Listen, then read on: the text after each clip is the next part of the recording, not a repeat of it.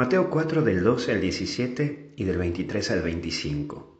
Ver la luz. Y el primer punto es sale. Jesús no se queda, sale.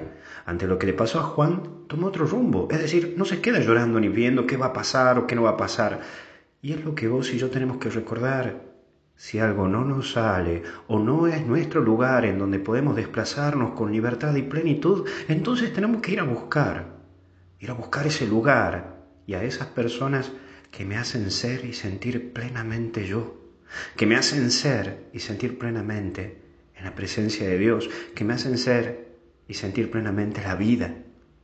Hoy tenés que salir para encontrarte vos. Deja de estar dando vuelta en tu cama o en tu pieza o en tu casa. Salí para encontrar tu lugar en este mundo, para encontrar las personas que verdaderamente te pueden acompañar en este caminar ayudándote a ser simple y complejamente vos.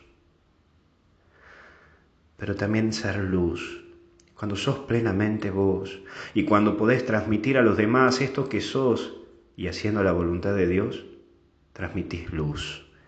Lográs establecer luz ante oscuridades que viven los demás o que no entienden los demás, porque la sabiduría no es para la cantidad de libros que te leas, sino más bien el logro de saber descubrir el sentido de la vida que tienen las cosas que pasan o suceden a tu alrededor.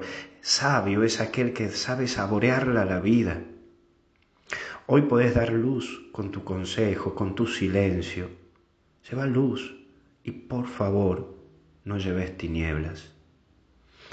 Y por último, remitirte a la fama. Así termina el Evangelio. Hoy vivimos en un mundo colapsado por las redes sociales, la fama. Hay gente que busca tener fama a través de las redes sociales y llegar al millón de seguidores o a mil seguidores o a dos mil seguidores.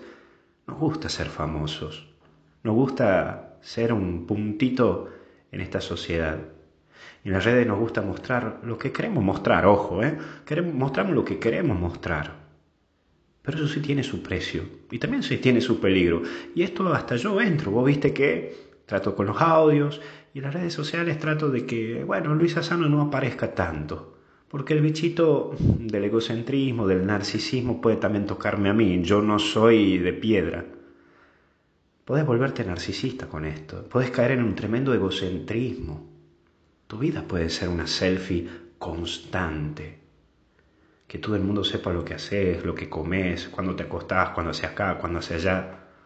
Que tu fama en este mundo no pase por Facebook o por Instagram, sino que pase por tus buenas acciones, por tu capacidad de vivir la vida. Que las redes no te atrapen, sino que vos puedas manejar las redes o la red. Que Dios te bendiga, te acompañe y te proteja en el nombre del Padre, del Hijo y del Espíritu Santo. Y hasta el cielo no paramos. Que Dios te bendiga y un saludo grande para El Salvador y Guatemala que siempre mandan esos mensajecitos lindos de apoyo y de compañía.